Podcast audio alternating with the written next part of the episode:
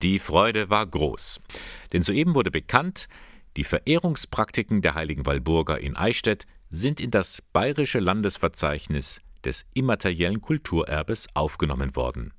Fragt sich nur, was genau da ausgezeichnet wurde. Eine, die die Bewerbung intensiv vorangetrieben hatte, ist die Leiterin des Fachbereichs Kultur- und Denkmalpflege im Bistum Eichstätt, Claudia Grund.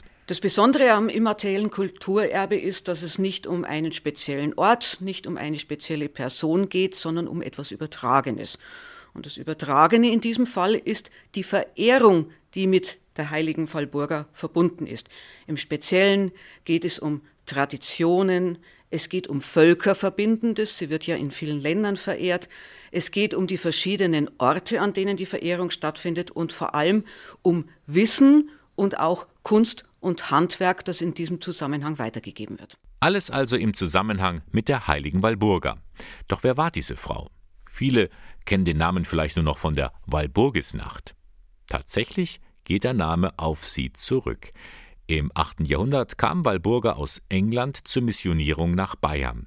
Heilig gesprochen wurde sie an einem 1. Mai, also am Tag, der auf die Walburgisnacht folgt weiß die Eichstätter Theologin Barbara Bagorski. Das war ja ursprünglich und ist heute noch in den angloamerikanischen Ländern der Tag der Heiligsprechung. Ist ursprünglich ein ganz altes Walburgi-Fest, was sich dann aber in der Volkstradition selbstständig gemacht hat und zum Hexenfest wurde, was mit der Walburga nun überhaupt nichts mehr zu tun hat. Also eine Hexe war sie mit Sicherheit nicht, aber doch eine Frau, die sich nicht unterordnen ließ hat sie doch als Äbtissin im mittelfränkischen Heidenheim ein Männerkloster geleitet. Das sagt viel über ihren Charakter aus. Nun, sie muss eine sehr willensstarke Frau gewesen sein, denn wir wissen aus der Überlieferung, dass es dort sehr große Autoritätsprobleme auch gegeben haben soll, bis dahin, dass der Türhüter eben seiner Äbtissin den Dienst verweigerte. Heute wäre das wahrscheinlich auch nicht anders. Überhaupt ist die heilige Walburga eine sehr moderne Heilige. Für viele ist sie ein Vorbild. Das war eine taffe Frau alleine, sich damals auch mit einigen Gefährtinnen auf den Weg zu machen in eine Gegend, die man nicht kannte.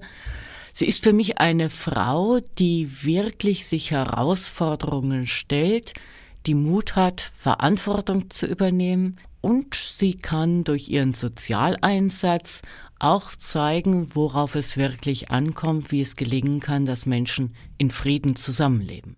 Bis heute pilgern an ihrem Todestag, dem 25. Februar, normalerweise mehrere tausend Gläubige an ihr Grab in der Abteikirche St. Walburg in Eichstätt. Sie bekommen dort das sogenannte Walburgisöl. Es gibt viele Darstellungen, wie sie geholfen hat, die Votivgaben.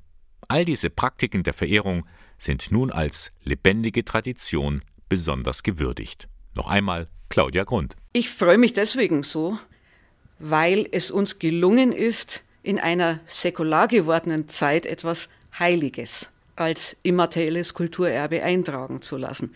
Das Besondere ist ja, dass die UNESCO eigentlich Religion ausschließt. Und uns ist es gelungen, in diesem Antrag wirklich auf gesellschaftliche Relevanz der heiligen Walburger und ihrer Verehrung äh, zu verweisen. Da verbinde ich eben die Hoffnung damit, dass wir einfach ein Zeichen gesetzt haben.